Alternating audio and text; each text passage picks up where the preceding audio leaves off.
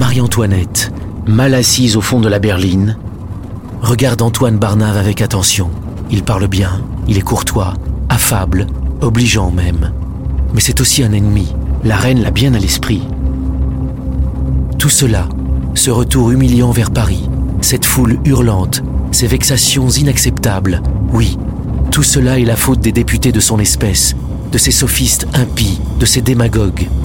En même temps, la reine voit bien que Barnave est d'un bon tempérament, sensible, droit, influençable peut-être. À sa façon, il a encore du respect pour la monarchie. Marie-Antoinette pourrait s'introduire dans cette brèche pour l'utiliser, pour le manipuler. Oui, c'est cela la solution. Barnave est écouté par toute une partie de l'Assemblée. Il peut certainement beaucoup plus pour le roi, pour qu'il retrouve sa place, ou au moins pour lui faire gagner un peu de temps.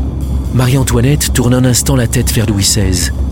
Il est là, rêvasser dans ses vêtements sales, avec son air bonhomme.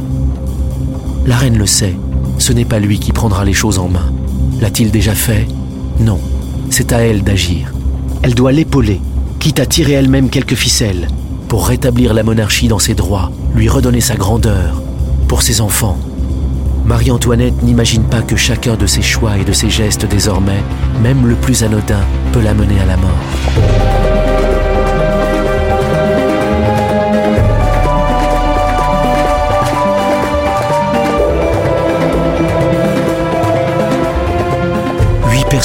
Liés par le destin dans la tourmente de l'histoire. La mort les guette tous. Qui parmi eux survivra à la Révolution? Épisode 4 Marie-Antoinette et la chute de la monarchie.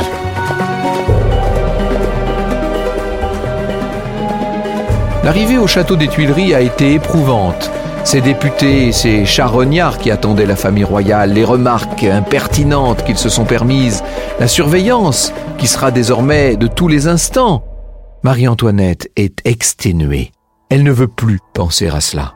Elle a besoin d'un moment à l'écart dans ses appartements.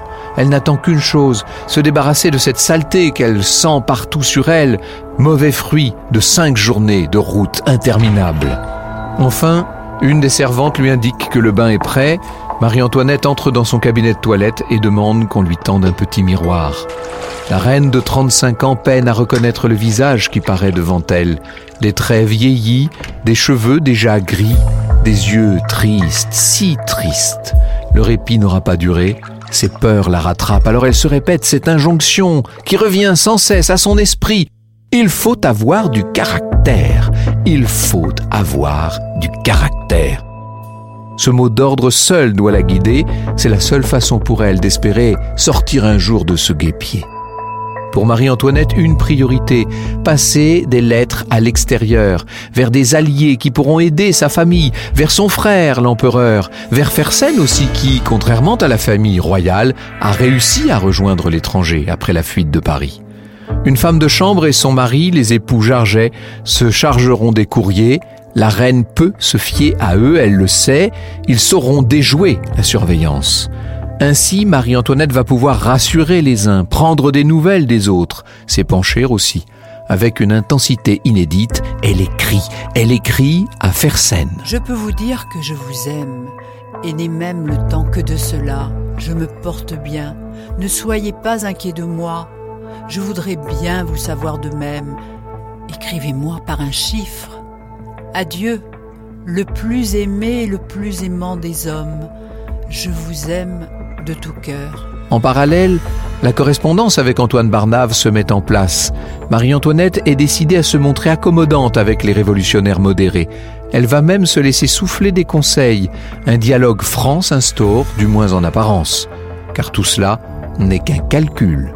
Certes, quand Barnave et ses amis la poussent à inciter l'empereur à reconnaître l'œuvre de la Révolution, elle obtempère.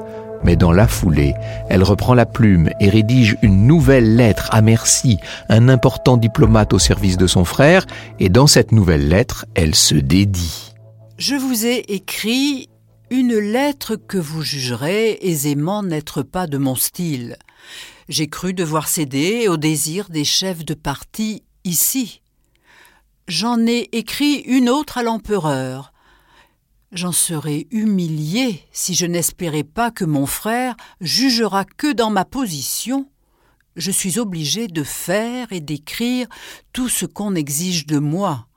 Il est bien essentiel que mon frère me réponde une lettre circonstanciée qui puisse être montrée. La reine s'improvise experte en double discours. Ce petit jeu risqué et éreintant continue de semaine en semaine. Il laisse apparaître les vrais sentiments de la souveraine. La Constitution, un tissu d'absurdités impraticables.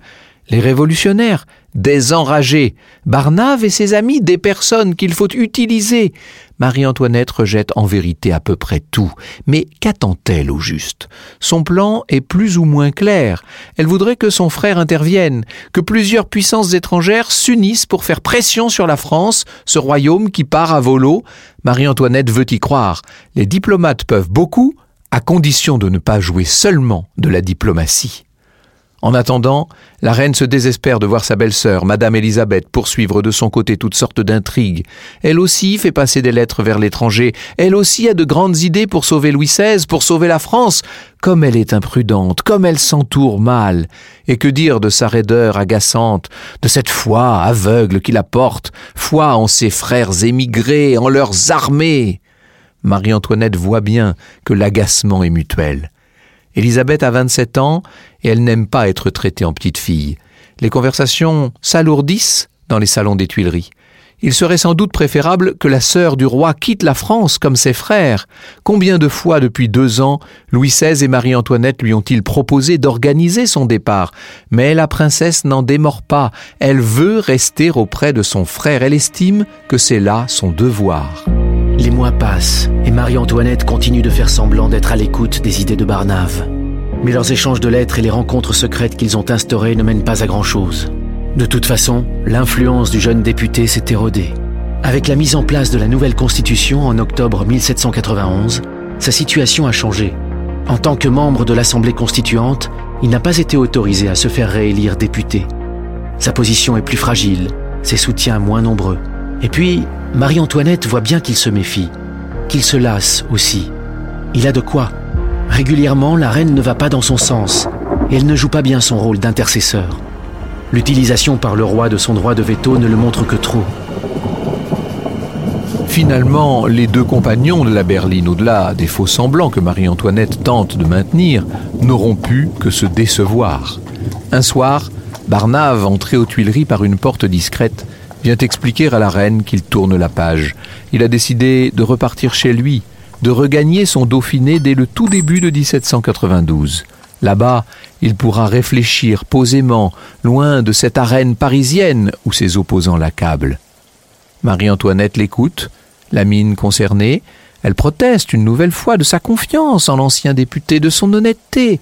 Au moment où il se quitte, elle ne peut s'empêcher de ressentir une étrange émotion peut-être des regrets, peut-être un mauvais pressentiment.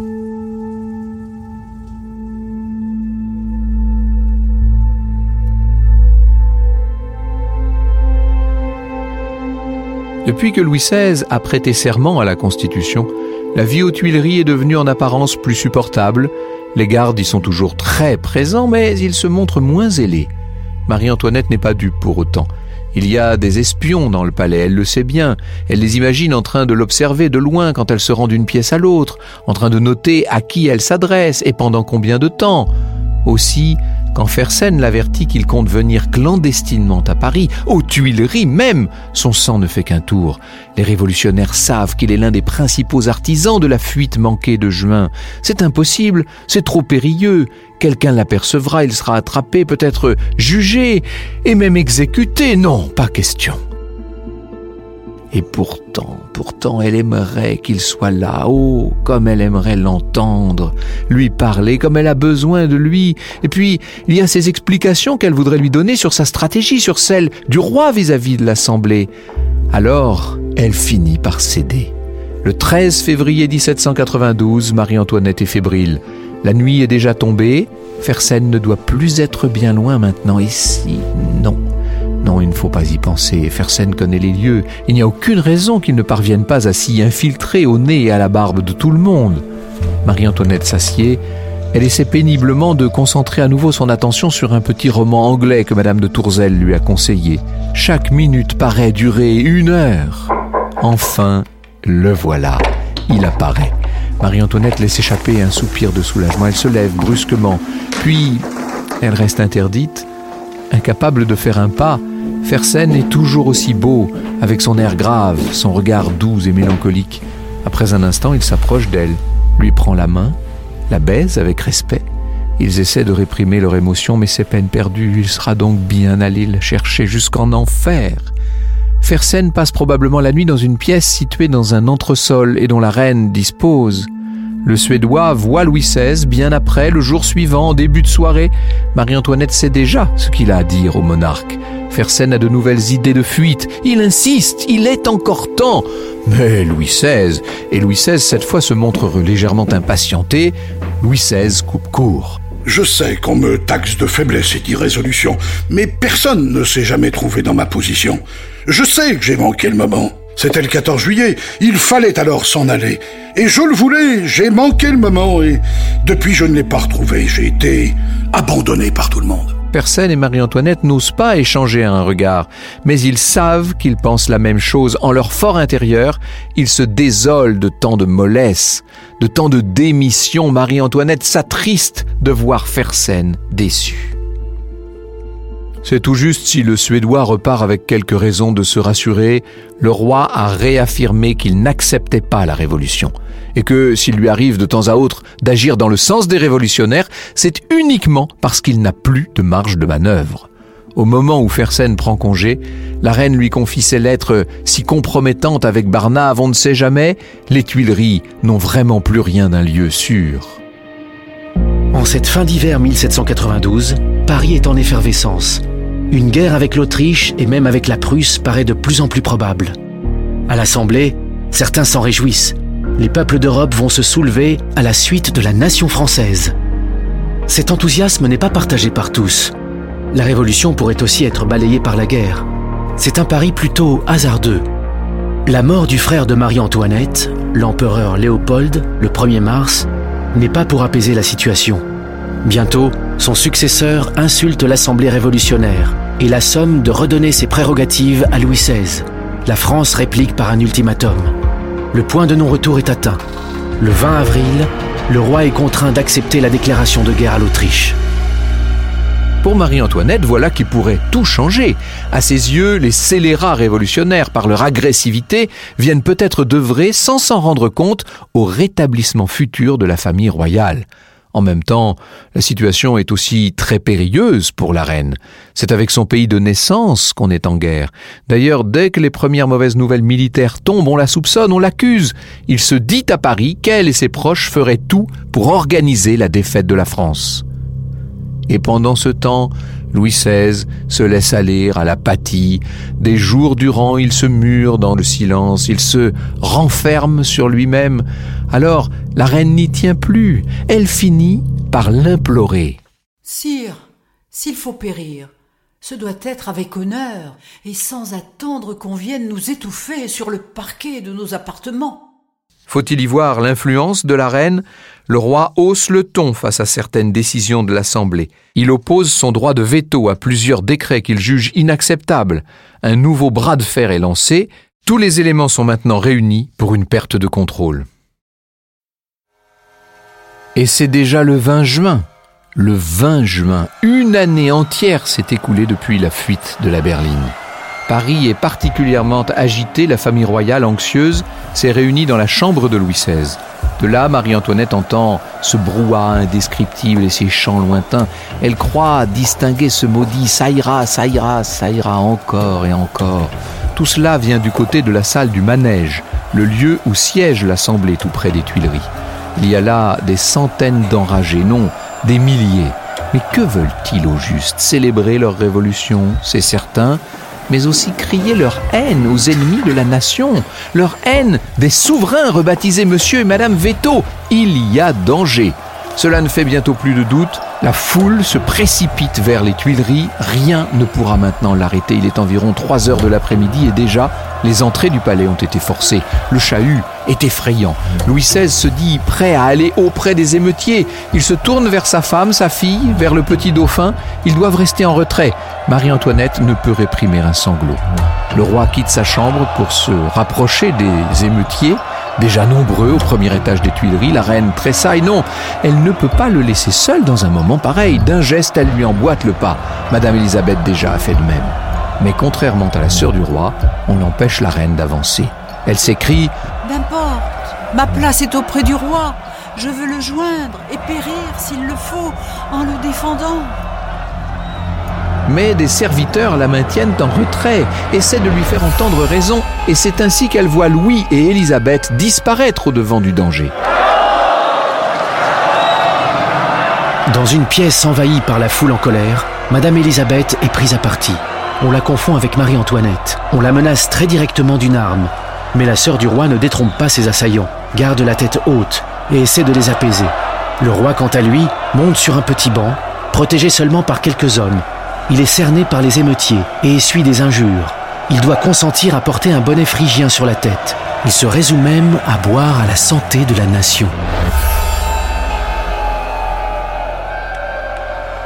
Pendant ce temps, la reine a trouvé refuge dans les appartements du dauphin, un peu plus à distance, avec un petit groupe de fidèles. Elle est tremblante, mais elle essaie de rassurer ses enfants. Et soudain, elle sursaute. Des insurgés s'approchent. Aucune porte ne semble leur résister. Un garde lance Madame, ils seront là dans quelques secondes. La reine et les enfants regagnent la chambre du roi en toute hâte. Mais de là aussi, la menace se rapproche. Vite, direction la salle du conseil. Cette fois, il semble n'y avoir nulle part où aller. Marie-Antoinette peine à respirer. Marie-Thérèse et Louis-Charles, les enfants royaux, sont terrorisés. Des émeutiers finissent par surgir devant eux. La reine et ses enfants sont réfugiés derrière une grande table. Des grenadiers les protègent, prêts à tirer. La menace n'est que trop claire. Il faut donner des gages à ces intrus. Marie-Antoinette accepte de poser un bonnet phrygien sur la tête de son fils. Un sentiment d'humiliation la gagne alors et la dévore. Mais elle reste digne. Finalement, Jérôme Pétion, devenu entre-temps maire de Paris, intervient aux Tuileries pour essayer de calmer la situation. La dispersion des insurgés s'achève, ils rentrent chez eux, Marie-Antoinette est soulagée, mais elle s'interroge sur cette intervention si tardive. C'est certain, Pétion et l'Assemblée ont pris un malin plaisir à laisser faire. Au moins le roi a-t-il réussi à ne pas céder sur ses vétos. Sa fermeté semble même avoir un écho positif dans une partie de l'opinion. Ça n'est pas un si mauvais bilan après une telle journée. Pour autant, Marie-Antoinette n'est pas rassurée. Et si la foule revenait?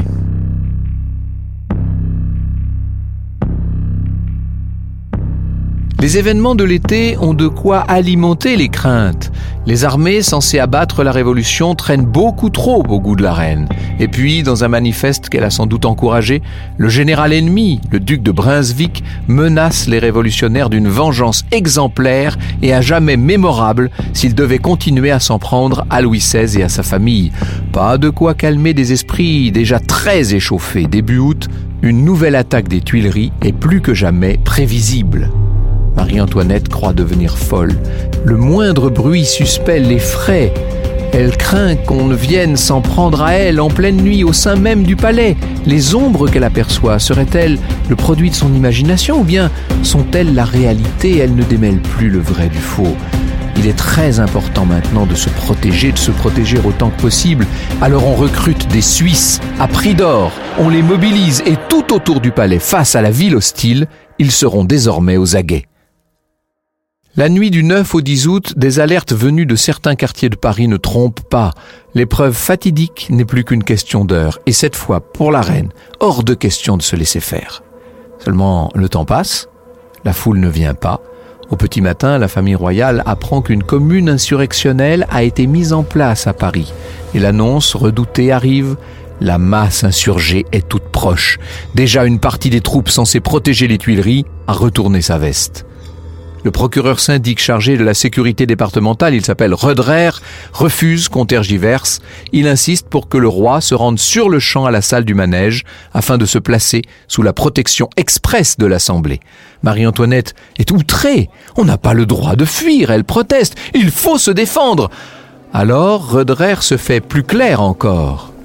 Si vous vous opposez à cette mesure, vous répondrez, madame, de l'avis du roi et de celle de vos enfants. À ces mots, Marie-Antoinette blêmit. Le roi paraît convaincu. Avec sa famille, il se met en chemin vers l'Assemblée.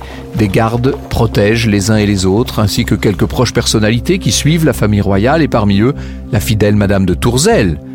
Mais Marie-Antoinette voit bien que la gouvernante n'a pas l'esprit tranquille. Elle a dû partir sans sa fille, Pauline, qui, elle, est restée aux Tuileries. Alors qu'on s'approche de la salle du manège, de vifs échanges ont lieu. Une arme est même pointée vers le roi, mais on parvient à passer. La famille royale fait enfin irruption dans l'arène parlementaire. Le roi parvient sur l'estrade de l'Assemblée, il prend la parole. Je viens, messieurs, pour éviter un grand attentat, pensant que je ne puis être mieux en sûreté qu'au milieu de vous. Selon une règle de l'Assemblée, les députés ne peuvent débattre devant le souverain. Il est donc demandé à la famille royale d'aller attendre dans une petite pièce attenante qu'on appelle la salle du logographe. C'est un lieu très austère où la température devient vite accablante. De là, Louis XVI et sa famille entendent les beaux discours de députés, en fait surtout très agités. Ils distinguent aussi des bruits de combat à l'extérieur, des coups de canon même. Cette fois, c'est sûr, l'assaut vient d'être lancé contre les Tuileries. La situation est longtemps nébuleuse. Marie-Antoinette pense à toutes ces personnes qu'elle connaît qui sont peut-être en train de se faire massacrer. Son cœur se serre. Le petit dauphin craque. Il fond en larmes. Des nouvelles arrivent du dehors. Le sang coule à flot. Le roi, dépassé par la situation, cherche un moyen de faire cesser les combats. Il envoie un ordre à ses gardes suisses dans ce sens. Députés présents, dont beaucoup sont complètement dépassés, cèdent à la pression de la foule. Des hommes d'ailleurs s'en prennent au comportement supposé du roi. Il aurait cherché à faire intervenir ces Suisses contre la salle du manège. L'Assemblée n'entend plus protéger Louis XVI. Son autorité lui est retirée et la famille royale a désormais interdiction de quitter les lieux. Et Louis XVI Louis XVI subit. Et les heures passent. À ce moment-là, Marie-Antoinette sait bien que c'est fini. Elle regarde ses enfants. Ils étaient les héritiers d'une dynastie huit fois centenaire. Que sont-ils aujourd'hui? La suspension du roi, c'est la déchéance de toute la famille. Louis XVI, Marie-Antoinette et leurs proches sont d'abord, pour un temps, installés dans un couvent tout près de là. Il a été question de les enfermer ensuite au palais du Luxembourg. L'idée est abandonnée. Ce sera finalement la prison du Temple. La chute de la monarchie est consommée. Que peut devenir un roi déchu et sa famille dans une république en train de naître?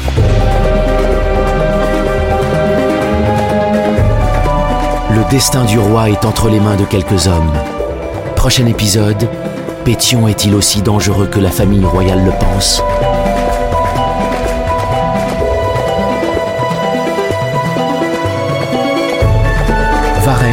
Une série originale européen racontée par Franck Ferrand. Elle a été imaginée et écrite par Mathilde Hirsch et Pierre-Louis Lancel, réalisée par Julien Tarot. La musique du générique est de Camille Elbacha. Vous pouvez retrouver la série sur europe1.fr, Apple Podcast ou votre application habituelle de réécoute. Pour ne rater aucun épisode, n'hésitez pas, abonnez-vous. À bientôt.